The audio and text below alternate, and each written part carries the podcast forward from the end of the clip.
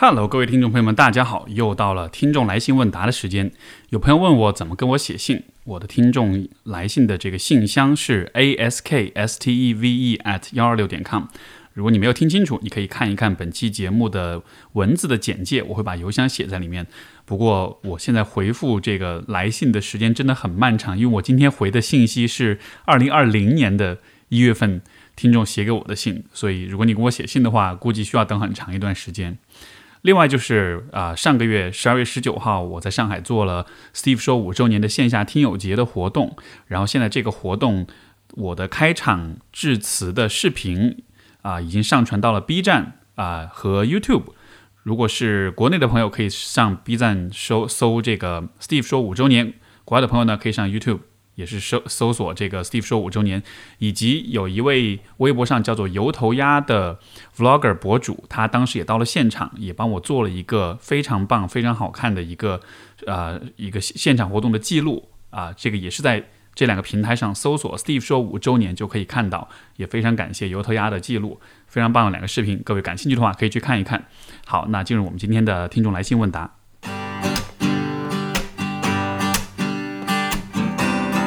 欢迎收听 Steve 说，和我一起拓展意识边界。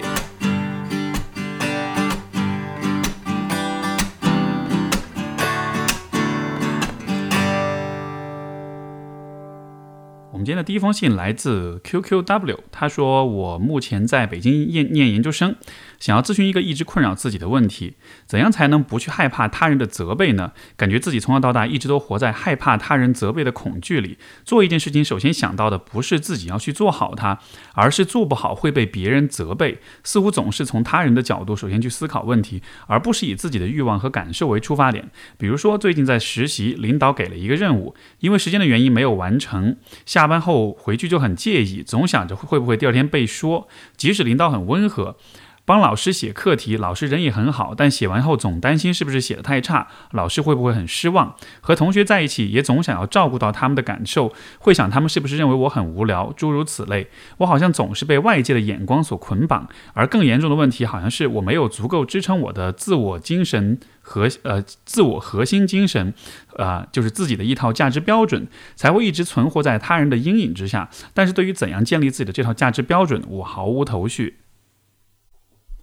我觉得这是一个非常好，也是一个非常普遍的问题，啊，但是然后 QQW 这位朋友他其实已经指出了问题的呃一半的答案，就是有关自我的核心价值的这个问题。不过这个我想放到第二点来说，我首先想说的一点其实是，就是如果你非常在意别人的呃这个批判跟苛责的话，那么我猜测这多半和你的成长经历还是会有些关系，就是可能你身边的人，你的父母。他们可能长期以这样的方式对待你，用苛责的方式来要求你、管理你，所以说你时间久了就形成了一种习惯，就是你会自动的、本能的预期身边的人会给你批评、会给你苛责，这样一种期待，这样一种自动化的期待，啊，像是本能的一样，自然而然就会冒出来。我觉得这可能也是长期的一种熏陶、一种浸染的结果。所以，如果你是这样子的话，你可以看看是不是因为你的成长环境是这样。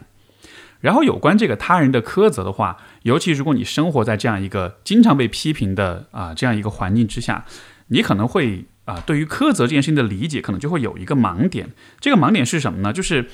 当别人苛责我们的时候，比如说你的父母他苛责你的时候，当他这么做的时候，这种苛责行为不是对啊，它不是一个客观的啊一个一个反馈。就是比如说，当你某一件事情没有做好，然后你的父母会呃假设，比如说你写作业没有写完，然后这个时候你爸跑过来把你说一顿，对吧？呃，会觉得说你这个作业没有写完这件事情是嗯，这个行为是是错误的，是不应该有的。就是听上去好像他的这个这个评价是一个啊，像是对客观事实的一个描述，就好像作业没有写完，它就是一个客观上不好的事情，呃，但是。其实人们苛责你的时候，真正的动机不在于帮助你去了解这个客观事实是怎么样的，而是在于他们就是你的行为和他们的某些需求有关联，他们是通过苛责去强迫你去满足他们的需求。比如说，当你爸来批评你没有完按时完成作业的时候，他这么说，有可能不是在告诉你做作业的重要性到底是怎么回事，或者这个作业为什么可以帮到你更好的学习，而是说，比如他，如果你作业没有完成，而他又是那个负责监督你做作业的人的话，也就意味着他的工作没有做好，而他的工作没有做好，可能就是你妈就会说你爸，就说你看我要求你监督孩子写作业，你为什么他作业没有写完？所以就是当人们在苛责你的时候，我们本能的反应是觉得。第一，这是一个客观发生的事实；第二，这是针对我来的，这完全是由我引起的。但是实际上，啊，苛责很多时候都是一个主观的判断，而这个主观判断的标准是和苛责你的那个人和他的某些需求有关系、有关联的。如果你能看到这样的一个角度的话，你就会明白说，当任何人真正苛责你的时候，你就可以做一个判断，就是他的这种苛责、他的这种批评，他的真正目的到底是什么。有些时候，我不排除当人们去啊向你提供某些批评、某些反馈的时候，他的目的是希望你变得更好。这样的人是存在的，他的意图也是友善的。但是更多的时候，你会发现，当一个人，尤其是用那种比较呃强势的、比较批判的、比较苛责的那种方式去表达自己的一些看法的时候，往往都是因为他其实是需要你去做一些事情来满足他的这种需求。比如说，如果你学校里面成绩没有考好，然后老师会把你狠狠骂一顿。其实老师要帮助你把成绩提高的话，他跟你一起去分析问题就好了，一起去看一看你的考卷，去看一下你什么地方需要提高。就这个是最能够帮助你提高的方式。但是有些老师就会非常的暴躁，就非常暴怒，或甚至会对于你进行人格侮辱，对吧？那你就想想看，他为什么要这么做？是因为这样真的能够帮到你，还是说他希望用这种施加压力的方式去逼迫你把成绩提高，从而他的某种业务考核就可以满足？这样的现象在职场当中就更多了，大家一定都有过这样的经历，对吧？你的老板给你施压，但实际上他这个施压的过程是因为他担心他自己的 KPI 完不成。所以我觉得我们在面对苛责这件事情的时候，需要对这个现象、这个行为有一个就是更深入的了解。这样我们才不用那么的害怕它，呃，因为这种批判跟苛责在生活中确实会发生，但是我不希望就是当你遇到的时候，你就会完全把这个责任跟问题全部指向你自己，你还是需要做个判断，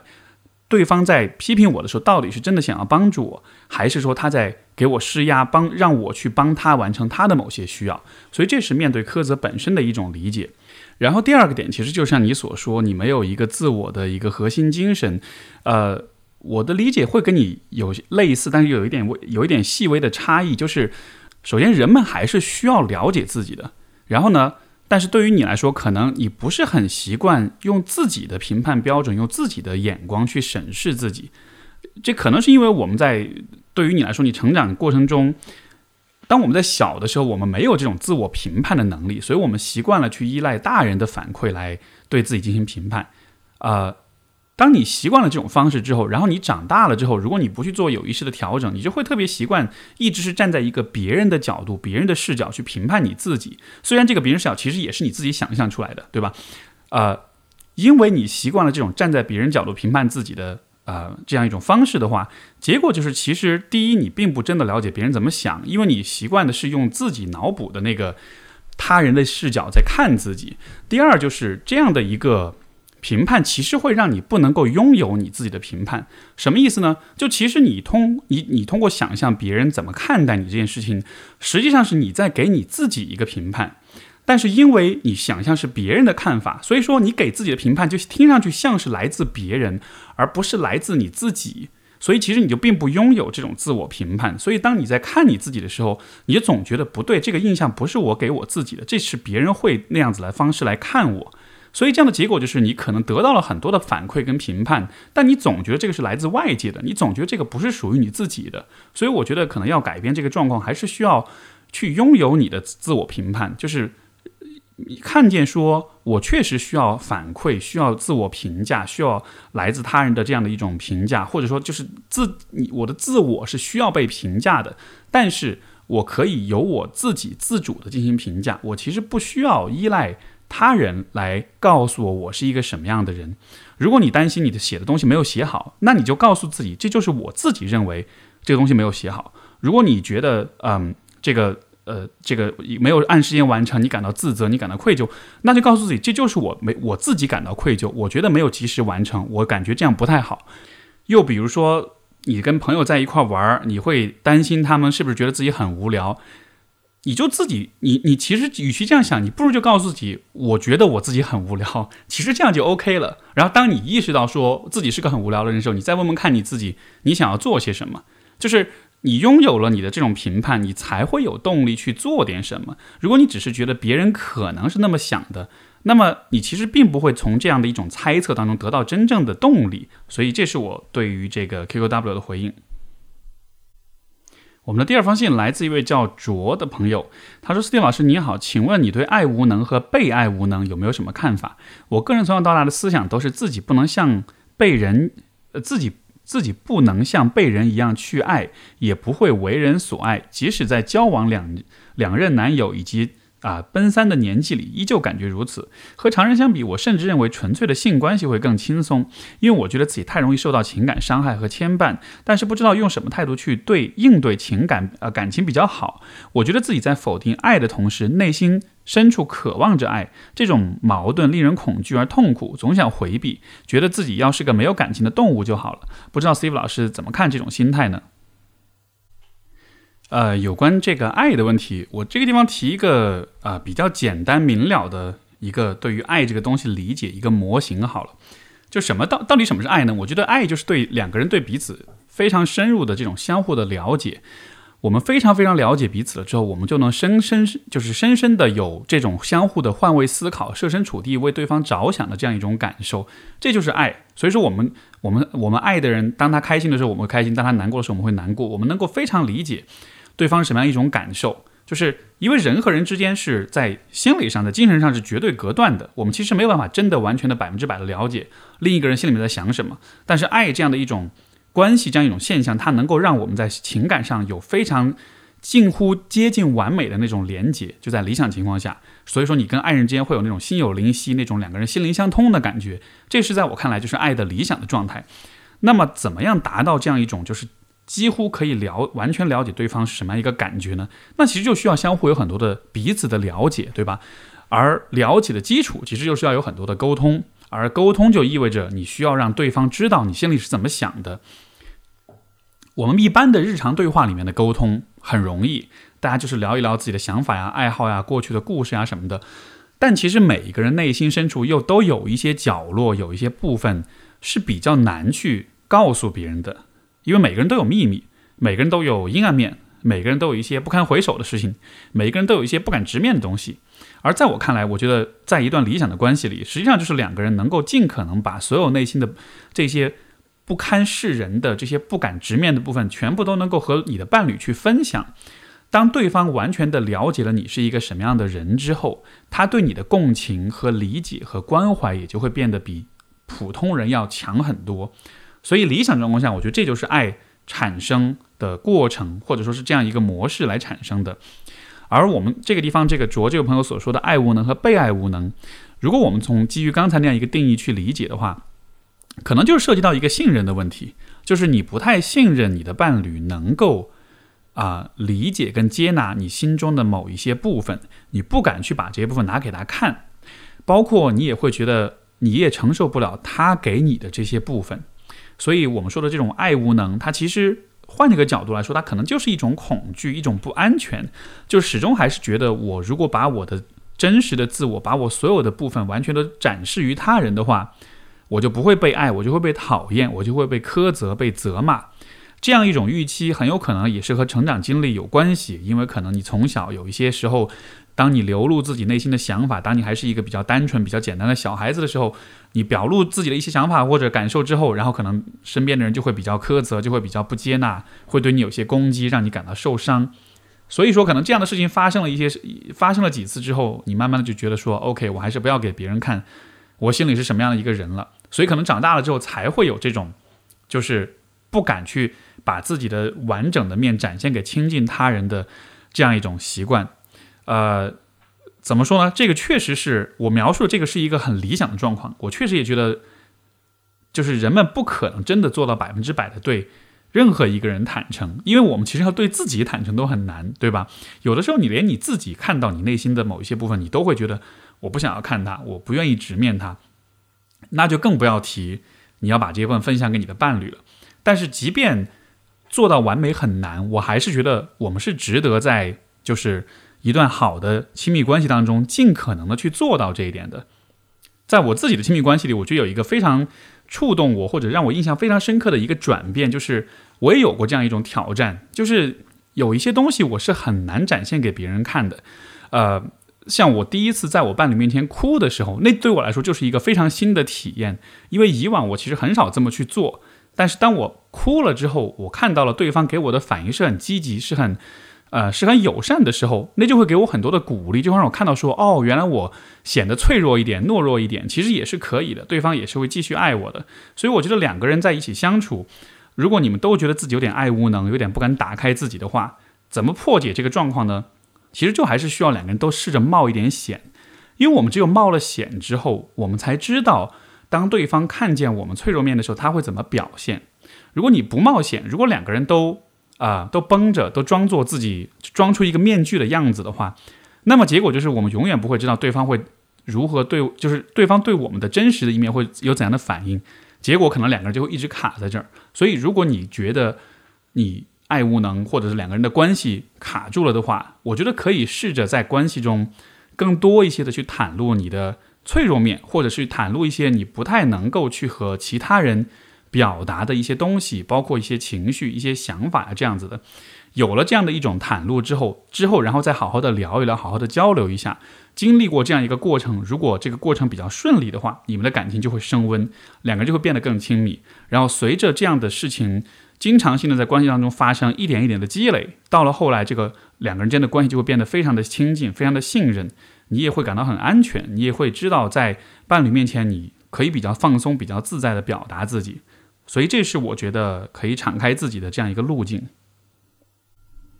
我们的下一封信来自 Monica，她说：“首先感谢你的播客，在我单调无聊的移民生活中给了我很多陪伴。”我三十一岁，单身，去年移民了多伦多。呃，移民的决定做得很随意，主要受因为受够了国内浮躁的环境和当时的工作瓶颈，再加上近几年没有谈恋爱，需要跳跳脱当时的朋友圈。呃，因为 Jordan Peterson 在多伦多，所以我也选择了这里。哦，括号并不是，主要还是因为多伦多工作机会比较多。到了后来发现并不是很喜欢这里，我在这边的生活品质远不如在国内，也舍不得花钱，工作还不错，但生活整体来看比国内要无聊太多太多。曾经在欧洲留学工作好多年，以为自己更加适应国外的生活方式，没想到国内工作五年后又移民出来，发现虽然对国内满口怨言，但其实已经深深适应了中国的文化和生活方式。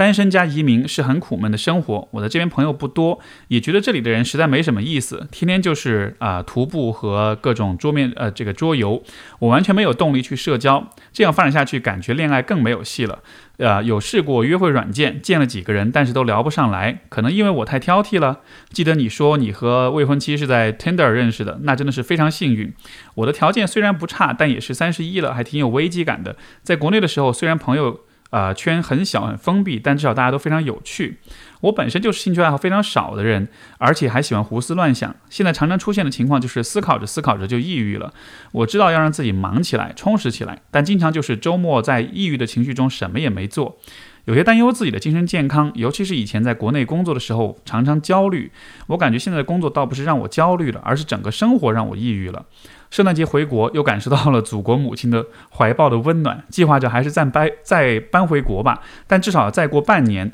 等工作满一年再回去，这样简历也不至于太难看。请问 Steve 老师有没有什么建议，可以让我顺利的熬过这半年？而且就算回国了，当时在国内导致我移民的问题也不会消失，还是要去面对。尤其是恋爱的问题，我是不是太挑剔了？所以一直又没有遇到自己喜欢的人呢？首先，因为这封信是写于去年的。一月二十号，所以我不知道 Monica 现在有没有回国。也许你已经回国了，所以现在可能这些问题已经改变了哈。但是就只是就你写信的时候这样一个状况做一些回应的话，呃，我觉得有这样的几个建议啊，因为你的生活的状态其实是一种，就它没有明显的问题，但是可能因为你的规划，因为你的人生轨迹刚好是处在这个情况之中，所以在这个状态之状态之下，你会比较抑郁。我觉得人的生活有的时候是会有这样的阶段，就是你刚好处在一个特定的阶段，然后这个阶段其实你就只能这样子去度过，你没有办法立刻做一些重大的调整，所以就只好想办法去度过这个阶段。那如何去度过这个阶段？我其实会有嗯这样的几个角度供你参考。第一个呃角度，我觉得我自己对我自己来说也非常管用。就是如果你感到对生活比较抑郁、没有动力，或者是啊这种呃每天过得比较混混沌沌的这种状况的话，比较好的方式其实是给自己的生活建立一些框架，建立一些秩序。呃，其实非常简单，比如说一周七天，你给自己列一个计划，我每周、我每天要做固定的怎样的一些事情，把一些 routine，把一些这种每日的常规性的活动给建立起来。有了这种定期重复的活动之后，这种框架可以给你带来心理上的这种安全感跟秩序感，你就不会觉得你生活是一团是乱七八糟、糊里糊涂的这种情况了，因为这种重复的。啊，坚持的这种活动，它能够给人带来一种规律感。这种规律感对于，尤其对于如果你生活在一个是独自生活，而且异在异国他乡这样一个人来说的话，我觉得是会有很有帮助的。你像我自己，因为做呃作为一个这个自由职业者，所以其实，在生活中大多大量的时间也都是在独处啊，所以在这样情况下，其实有的时候我也会面临你的这样一种状态。就当然可能是不同的原因，但是确实是一个人独处，加上又没有一个每天朝九晚五的这个人生啊生活的这样一个架构的话，可能是容易啊，就是会陷入到某些情绪当中，或者是觉得事情什么什么事情都做不了，或者是嗯觉得一切都很无聊啊等等的。但是当我开始给自己设定这样一些框架的时候，其实立刻就会好很多。所以我的建议就是，试着找一些你每天或者每周。都会重复去做的事情，而这些事情理想当中是那种能够有所积累，能够让你到达一个地方的一些事情。像比如说，我每每星每周都会去练两次八柔，这对我来说就是一个抗抑郁的手段之一吧。然后它同时呢，它又能让你不断的学习跟提升，又能让你升到更高的段位，这样子的。所以就这种方式，这种框架的搭建，我觉得是非常有必要的。然后第二点就是，呃。我觉得不光是 Monica，其实所有的朋友，如果你如果你的生活方式、工作方式刚好是这种相对来说比较独处、比较一个人，圈子也比较小，然后也不需要就是有这种啊非常固定的这种日常啊日程安排这样一种状态的话，我还是会建议你试着更多的和身边的人建立联系，因为我们对于生活的这种意义感，我们对于生活的这种热情。很多时候其实都是和他人有关系的，因为不论如何，我们也别忘了，人是社会性的动物，所以我们寻找意义感的啊一个很重要的来源就是我们对别人的责任，我们对别人的在乎跟关怀。你生活中有一些重要的他人存在，然后你愿意为他们做些事情，你愿意为他们有些付出，愿意和他们建立比较亲近的关系，这样子的话，你才会感到更多的意义感。当然，不是所有意义感都一定来自于他人，但是。有一些重要的他人可以为你去关注、去在意，这是可以带来意义感的，这是可以让你感到你的生活是更有价值、是更有意义的。所以，当你去了多伦多之后，我觉得这个确实是一个挑战。呃，一个作为一个移民到那边也没有特别多的朋友的情况之下，是很容易感到很孤立的，而这种孤立也会让你抑郁。所以，如果比如说在当地的朋友没有很多的话，至少在国内的朋友也许可以继续保持联系，或者说可以试着去参与一些有共同爱好的一些群体啊等等的。就具体的方式，这个可能需要自己就是具体情况具体分析。但是我觉得，呃，还是不要放弃和他人的这种连接。如果找不到连接，你主动去创造连接，你主动主动去创造产生连接的机会跟可能性。我觉得这对于一个人保持自己的精神健康状态还是非常重要的。还有一个点，我觉得，当然这是一带着一点脑补跟推测啊，就是，呃，从你的这种描述当中，我有一个推测，就是我觉得可能你对于事情的认识，你的认知方式，可能是比较偏评判的。我我会怎么看到这点呢？就是一个就是说啊，你觉得当时这个国内工作环境浮躁啊、瓶颈，就是认为国内有这样那样的问题，所以你就啊就离开了中国，对吧？但其实说实话，呃，中国也好，任何一个国家也好，它的社会环境都是很复杂的。你要去找问题，肯定会看到各种各样的问题，但同时它也有各种各样的呃优势跟特点跟机会，所以就好像是事情并不是那么的绝对的。但是我感觉好像你对于这样的事情判断是有一点绝对的感觉。还有一点就是说，呃，你三十一岁，然后单身，然后同时你又说见过一些人，但是又聊不来，也觉得这个这边的人就是加拿大那边的人比较没意思呀，或者什么的，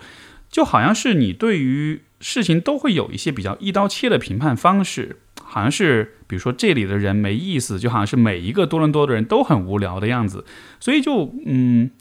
我不确定客观上来说，你的环境当中的这些人是否真的是那样，但是就好像是从你的主观的角度来说，你已经对所有的事情都建立了自己的一个预测的模型，你对所有事情都有了，都下了一个判断，然后不太认为例外，呃，和不同的可能性是有是会存在的了。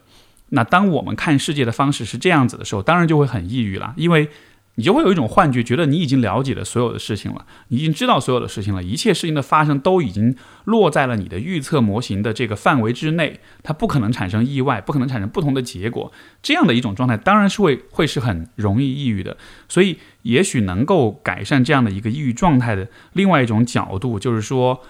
还是试着带着一个就是无知的。一个姿态去看待这个世界，不要先假设自己已经知道所有的事情，应该反过来，应该先假设自己什么都不知道，就好像你是第一天来到这个世界上一样，带着这样一种无知的心态去对待世界，去和他人互动，这样你才有可能发现一些真的会引引起你兴趣，真的让你觉得很好玩、很有趣的一些人或者事情。如果你看待每一个人、每一件事都是一种啊，就是这样了，我已经知道是怎么回事了。很快下一个判断，尤其是在你的可能有一定的生活阅历、有一定的呃这个社交阅历之后，其实人很容易进入这样一种很评判的状态。当你这么去想的时候，当然那当下那一刻会自我感觉良好，觉得自己好像什么都懂。但另一方面，这其实会给你自己构筑一个无知的高墙，把你自己困在里面，而让那些有趣的、精彩的、乱七八糟的、呃意外的那些事情把它隔绝在外面。所以，也许也可以试着在心态上做这样一个调整。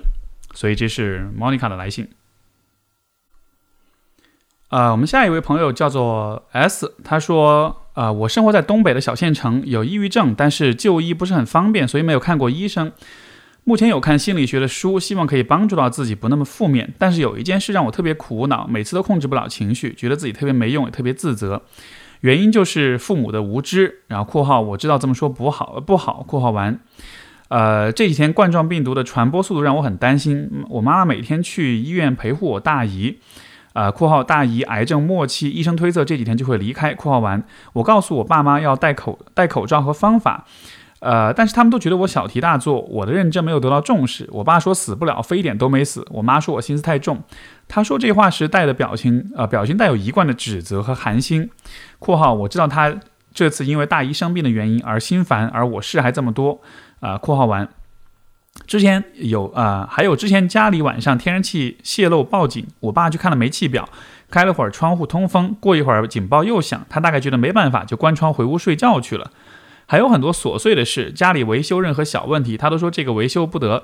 呃呃，维修不了得，呃，找工人哦，这个维修不了，得找工人把很多东西都拆掉换掉，比如说抽水马桶按钮坏了。换个配件的事情，他说得把马桶整个换了，一直不去维修。作为女儿承担了这些事，我并不觉得委屈，或者觉得不应该由我来做。我只是不懂很多小事，他为什么不愿动脑？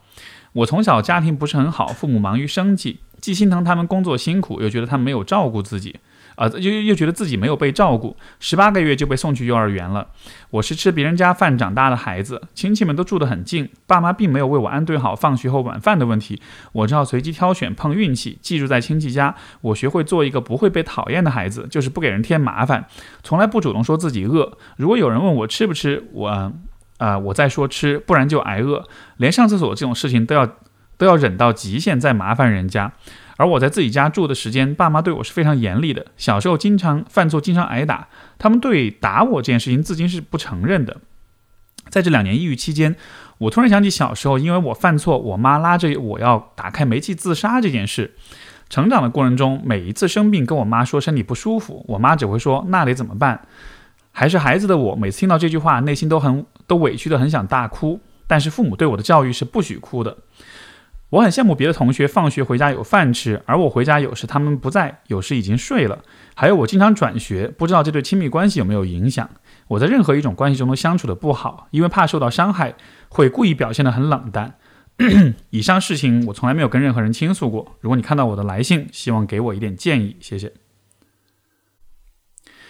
呃。我看完你的信，就一方面其实挺心疼你的啊，有这样的家庭，这样的父母，你看从小就是被扔在各家里面，然后也没有得到应有的这种照顾，呃，所以我的反应是，我觉得你的父母的问题不是他们无知，而是他们并不在乎你，并不爱你，就就是他们并没有尽到基本的照顾孩子的这种责任，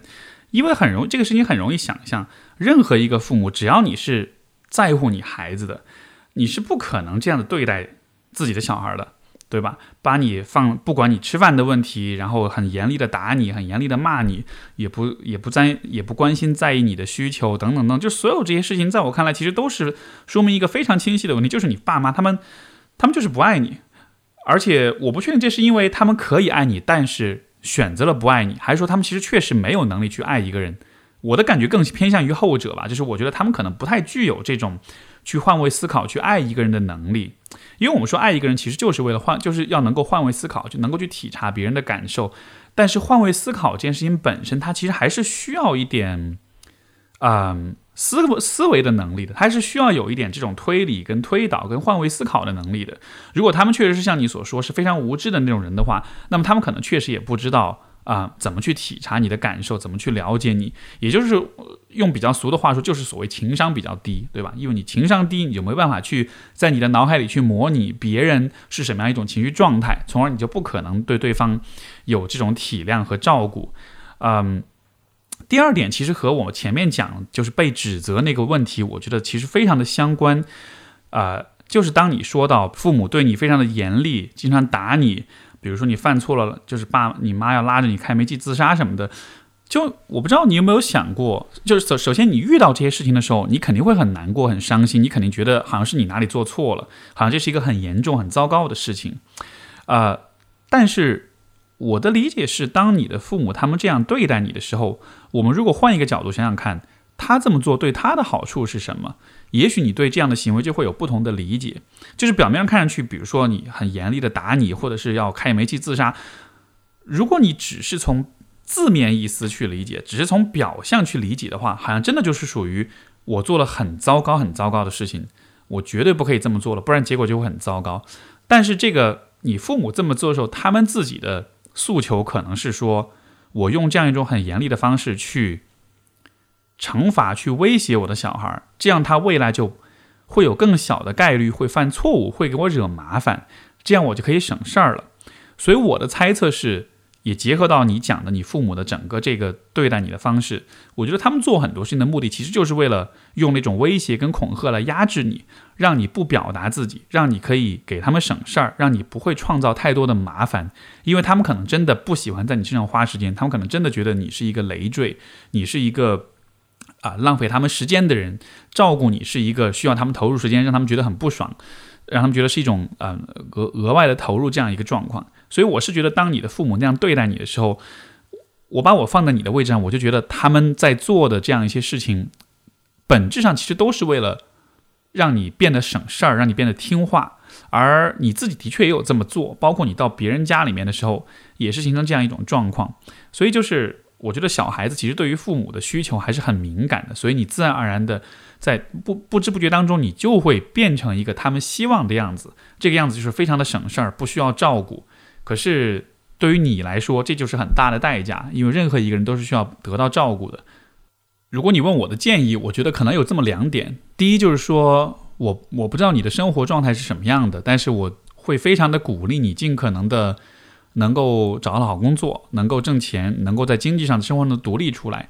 啊，和父母的关系能够退后一步，然后在情感上、在生活上，包括在经济上，尽可能的独立，尽可能的不要再太过去依赖他们，因为我觉得他们对你的这种在意跟投入程度是非常非常有限的。这样的情况之下，我理解你作为孩子会本能的想要去依恋他们，去靠近他们。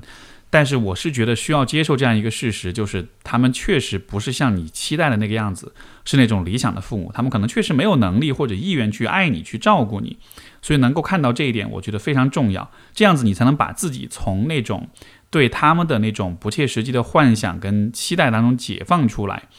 因为如果你不解放出来，你就老是会觉得是可能是你哪里没有做好，是你还没有让他们足够满意、足够开心。这样对你来说其实是很大的心理负担。另外一点就是说，我也会鼓励你在生活中试着去向其他的人表达你的需求，因为你的整个抑郁、整个不开心的点，就是在于你有很多的需求，但你不去表达它，你把它压抑起来了。这种压抑造成的结果就是人就会很抑郁，因为你压抑你自己的需求，就等于等同于是你背叛了你自己。你明明想要上厕所，你不去上厕所，对吧？一直被自己给背叛，这当然是一种很糟糕的情绪。时间久了的话，其实就会抑郁。所以我是建议尽量不要背叛自己，在有可能信任的人面前诚实一点、坦诚一点，把自己想要什么、需要什么、想做什么事情都尽可能的表达出来。其实这样的一个习惯也是可以慢慢的反向的去形成的。如果从小的习惯是养成了一种不表达需求的习惯，那么接下来的人生就花五年、十年、二十年的时间，让自己重新习惯去表达自己的需求，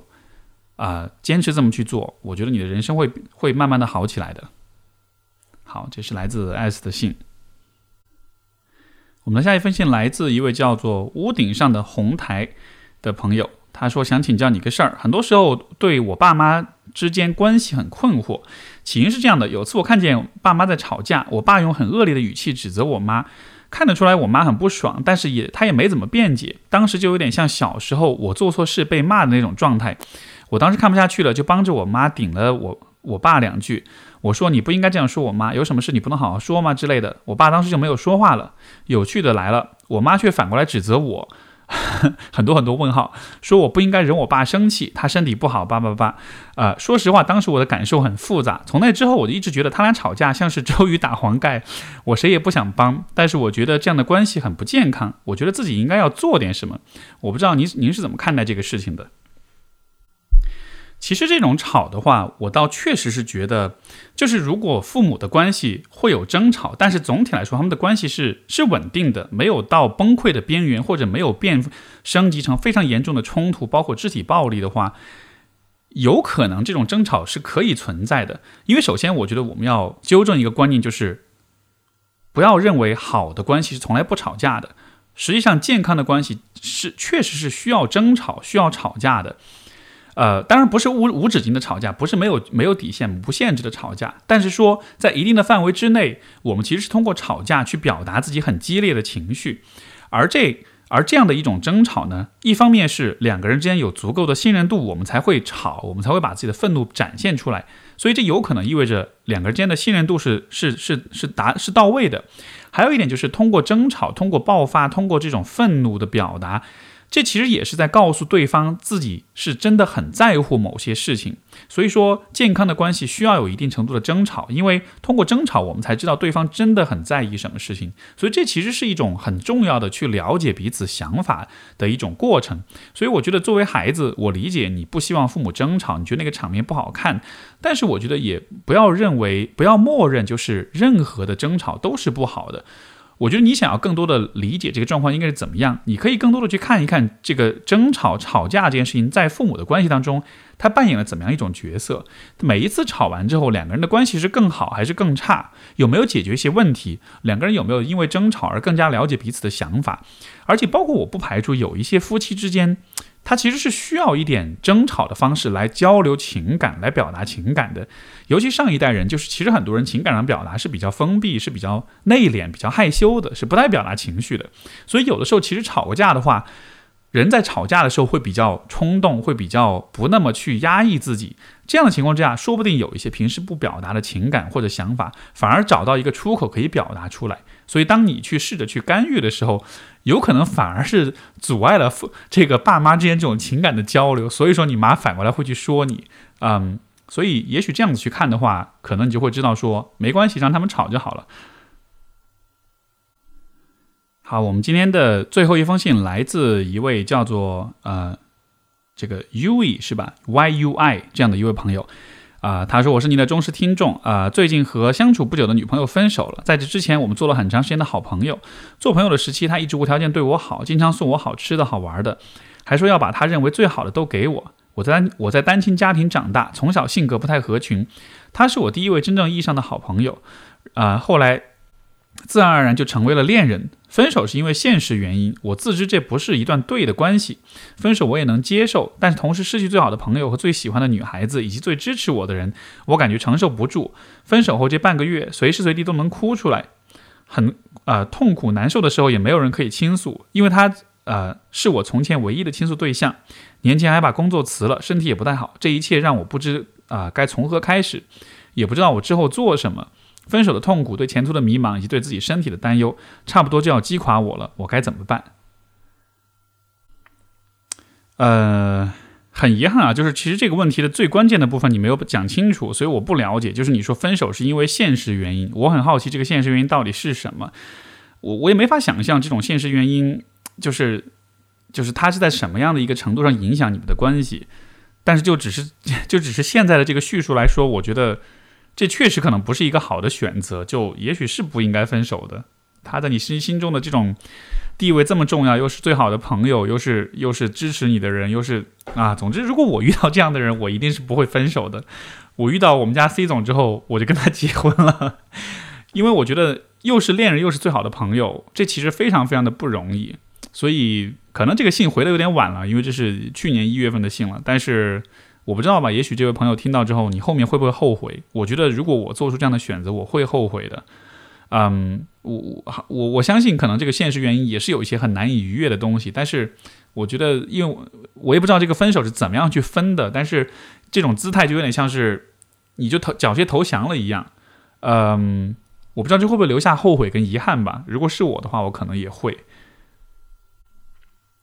当然，分手之后的那种痛苦、那种情感上的那种伤痛感，这个会持续存在一段时间。但是或许也可以看一看啊，之后的话自己的状态会不会慢慢好起来？很多时候其实随着时间推移，心理上的创伤自然而然就会就会疗愈。所以如果你比如说你听到这封信回答的时候，一年之后了，你还没有好的话，那么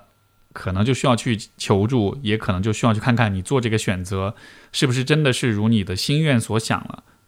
嗯，所以这是这封信啊，因为信比较短，我就再今天再多回答一封信。这封信是来自一位叫做断了的朋友。他说：“最近越发觉得自己的控制欲或者占有欲很强烈，不是一般的强烈。我发现我已经到了一种病态的程度，感觉是非常不好。我应该怎么办呢？我确实想要改变。我和前女友异地恋，平时还好，一旦跟我聊天了，我就会认为你只能跟我一个人聊天，必须和我一个人聊天，而且一定要秒回的那种。如果不回复或者回复慢了，我的疑心病就来了。”会认为你在跟多人聊天，会认为你是故意不回复，我会陷入病态的怀疑，使自己非常难受，然后用冷漠和冷暴力对待，伤害自己的同时也伤害对方。看到对方难受，又会让自己难受的同时，心理上得到满足，啊，迫使他质问，然后开始吵架，导致最后分手。现在的女朋友是网上认识的，当时玩的 APP 和他说和他玩过真心话，所以知道他在网上玩过一些出格的游戏。后来在一起了，我会忍不住监视他，时刻想知道他在干什么。一旦他一两个小时不理我，我就开始胡思乱想，啊，想他是不是和以前的网友又在联系，做什么，然后又陷入冷暴力的循环。有时还会趁着他睡着，翻看他的手机，想找出各种他与别人聊天的证据，想找各种方法做，啊啊，恢复他的聊天记录。我怕是神经病了吧？是不是有很严重的心理疾病？所以想求助一下你的帮助与分析，啊，寻求一下你的帮助与分析。呃，首先就是，如果你感觉到你有比较强的焦虑的情绪的话，我觉得这个可能确实需要看一看有没有可能是有有焦虑障碍，因为这种反复的确认和这种很强的占有欲呢，如果你本身有焦虑的问题的话，那么它可能会放大就是你的猜疑这样的，所以这个是也许你可以去医院精神科做一下评估诊断，但是如果从这个问题本身来分析的话，我觉得是这样，就是。其实每一个人在亲密关系里都会有需要去确认对方忠于自己，需要确认这个关系当中自己是安全的这样一种需要。每一个人都会希望自己在一个亲近的关系当中是是是呃对方是会对自己忠诚的，对吧？就这样的一个需求，其实所有人都能理解。但是呢，每一个人去确认这一点的方式是很不一样的，以及我觉得绝大多数人去确认这一点，他是会通过很多不同的方式去确认。会看一看对方对自己好不好，会不会记得自己的生日，会不会送自己礼物，会不会经常的表达爱意，说我爱你，会不会在见面的时候牵手、拥抱、接吻等等，就是我们去我们去感受、去确认对方爱自己、对方重视自己、对方忠于自己，是有很多很多不同的途径的。但是给我的感觉是，当你去确认这一点的时候，好像就只有聊天、回应快慢这样一个方式。就好像你只能通过他有没有及时回复你这样一个回复时间去做判断，呃，因为你的前任是异地恋，你现在这个又是网上认识的，所以是不是就是说，其实你跟这两个女生，你们在生活中其实不太有机会见面，或者说你们的交流仅限于网上聊天，甚至有可能只是文字聊天，所以说其实你能够去确认对方在意你、对方爱你的那个方式方法，其实非常非常的有限。这样的情况之下，你就只剩下一个方式了，就是看他聊天有没有及时回复。但是我理解，要能够满足那种安全感，最好的方式肯定是通过多样化的不同的方式，呃，去去确认的。如果把所有的希望都寄托在一个单一的方式上的话，那么很有可能，第一，这个方式本身不一定很有效，它不一定能够真实的、客观的反映对方对你的在意程度。第二，就是这个方式本身有的时候也会出问题，比如说有的时候他就是有点事儿，他没有及时回复你。就是会有一些这样的波动，而这样情况之下，你又只有这一种确认方式的话，那么你对于这个关系，你对于他的这种安全感就会很容易受到影响。所以我觉得改善这个问题的呃方法还是说。啊，能够有更多的不同的方式去了解对方对自己的呃在意程度，对自己的关心程度，包括好像两段关系都是网恋，我倒是觉得，如果你很容易不安全的话，你应该多谈谈线下的这种面对面的这种恋爱，避免网恋。网恋本身在你两个人不是很熟悉的这种情况之下，更多的时候真的就只能靠猜测跟脑补，而如果你本身又是一个容易猜疑的人的话。这种网恋的状态就反而给了你更多的猜疑的空间，所以我觉得它对你是不太有利的。所以还是会建议你，就是更多的试着去在现实生活中建立真实的连接，通过两个人面对面的时候的各种各样的友好的互动，去感受到那种被爱、被在乎的时候的那种感觉。这样的话，才能让你的这种不安全感逐渐的降低。OK，我们就再回一封信好了。呃，这封信来自一位叫做 Zoe 的朋友，他说：“呃，呃，我听您的节目很久，终于整理了自己的一个小问题，咨询您。小时候家里给过我不好的回忆。”父亲酗酒家暴，母亲总是贬低我。我努力通过高考逃离了老家，我妈还一直要求啊，一直求亲戚多关照我，让我觉得又有种说不出的感受啊，难受，好像一切都得听他的，我的什么都是他给的。每次跟他打电话都会元气大伤，好像并没有远离原来那个可怕的家。啊，现在对所有的事情都觉得没有动力，没有勇气，感觉我再怎么努力也摆脱不了那个可怕的家。我向往国外那种足够的私人空间、简单的人际关系，还有尊重创造力。我想通过留学去一个更适合呃更适合自由的环境生活。家里不支持我，我自己一边上班一边准备这个艰难的过程，我又开始怀疑自己。啊，想要出国是不是只是为了逃避他们？我的能力能支持自己出国吗？还有，就算是出去了，以后会不会过上更理想的生活呢？我其实觉得这个问题，我们适合从自我责任的角度来看。呃。因为我们其实不太谈论自我责任的问题，因为就像说到这样的一个呃，像今天就是这个 Zoe 这位朋友分享的这个状况的时候，呃，如果要说自我责任的话，其实听上去好像有点不公平啊。你看，父亲酗酒，母亲贬低，这种情况下为什么要说自我责任呢？我有什么错呢？这都是别人给我带来的问题啊。呃，这样的家庭环境的确不是由你引起的，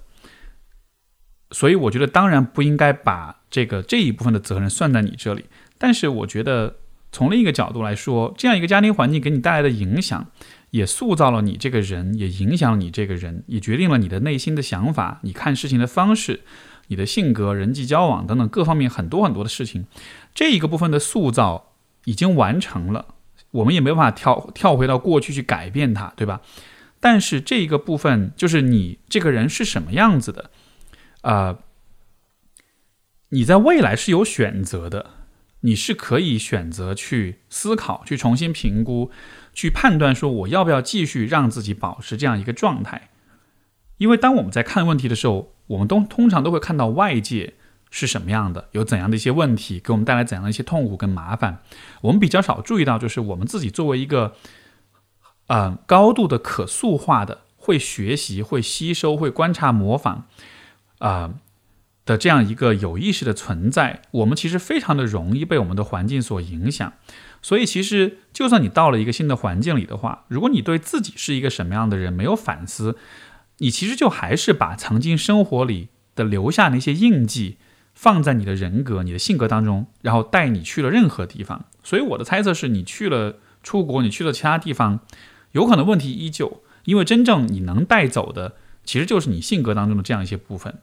所以我不知道这封信跟前面那个 就是去多伦多移民的那位朋友会不会有那么一点相似之处，因为好像他的故事其实就是他出因为在国内一些问题他不满，他出去出去之后其实就发现自己还是有一些问题存在，所以我的猜测是有可能你去了国外的话，嗯，也许在生活方式上不同了，但是可能你自己性格上留下的这样一些印记会依然存在。所以，当然我也鼓励你，如果想要出国，如果确实那是一件你喜欢的事情的话，也可以去，没有问题。但只是与此同时，在考虑出国的同时，也要试着去把自己的过去留下的那些影响，把它好好的理清楚。这个理清楚，其实最核心的一个问题就是，这个家庭当中的事情到底是怎么回事？这个关系到底发生了什么？为什么父母是这样来对待我的？啊？因为我们我们在小时候经历父母、经历家庭的时候，我们对于事情的理解和认知是非常非常的浅的。包括很多人长大了之后，如果你不去做有意识的回顾，你都会用一种很单纯、很简单的孩子视角去看很多的问题。但是今天呢，我们已经长大，已经有了更多的想法、更多的智慧，包括也可以有心理咨询师或者其他的一些，嗯，就是。有能力的人去帮助你重新建立对于家庭的这种理解，所以其实现在我们是有这样一种选择，就是可以在成年之后重新去理解自己的成长经历的。这种重新理解非常的重要，就是因为如果你依然是像小孩子一样用一种很单纯、很简单的方式去理解这个问题的话，你就一直会觉得它是一个很可怕的，是一个难以逾越的，是一个会给你带来痛苦跟负担的这样一段经历。但是如果你以一个大人的一个成年人，一个心智成熟的人去看你的过去的话，你得出来的结论跟感受就会有所不同。这个就打个比方，有点像是，如果你是让一个二年级的小孩去看加减乘除的问题，他就会觉得好难，好有挑战；但你让一个大学生去看加减乘除的算算术题，他就会觉得这非常的简单，对吧？这个题目都是一样的，但是你自己的能力，你自己的。啊，智慧有几分，它其实就会决定这个同样题目给你带来什么样的一个一种感受。所以我是觉得，对于所有的就是这种有呃不开心的童年、不开心的家庭环境跟成长经历的朋友，我都会有这样一个统一的建议，就是如果你一直没有花时间认真的去分析、去思考自己的成长经历，啊，我会非常建议你去寻找一位心理咨询师，花一点时间好好把你的家庭关系理一理。为什么我爸是这样的？为什么我妈是那样的？他们之间的关系是怎么回事？他们为什么对彼此是那样一个态度？他们为什么要这样对我？当比如说我妈贬低我，或者是我爸呃对我妈家暴的时候，当他们这么做的时候，这背后的动机是什么？原因是什么？他们各自又得到了什么？多问自己这样一些问题，试着回答这些问题，把整个关系用一种更细节的、更精准的，嗯，这样一种方式去理解。然后随着这种理解越来越深，随着你对这个家庭关系的认识越来越深刻、越来越全面，它给你带来的困扰就会降低，你内心也会有更多的力量。我我之所以这么确定，也是因为我在心心理咨询当中帮很多的朋友做到了这一点。你确实就会发现他们在心理上那种力量感会更强一些，然后面对同样的不可改变的过去，他们在之前跟之后的那种姿态、那种勇气、那种。动力那种内心的平静其实都是不一样的，所以，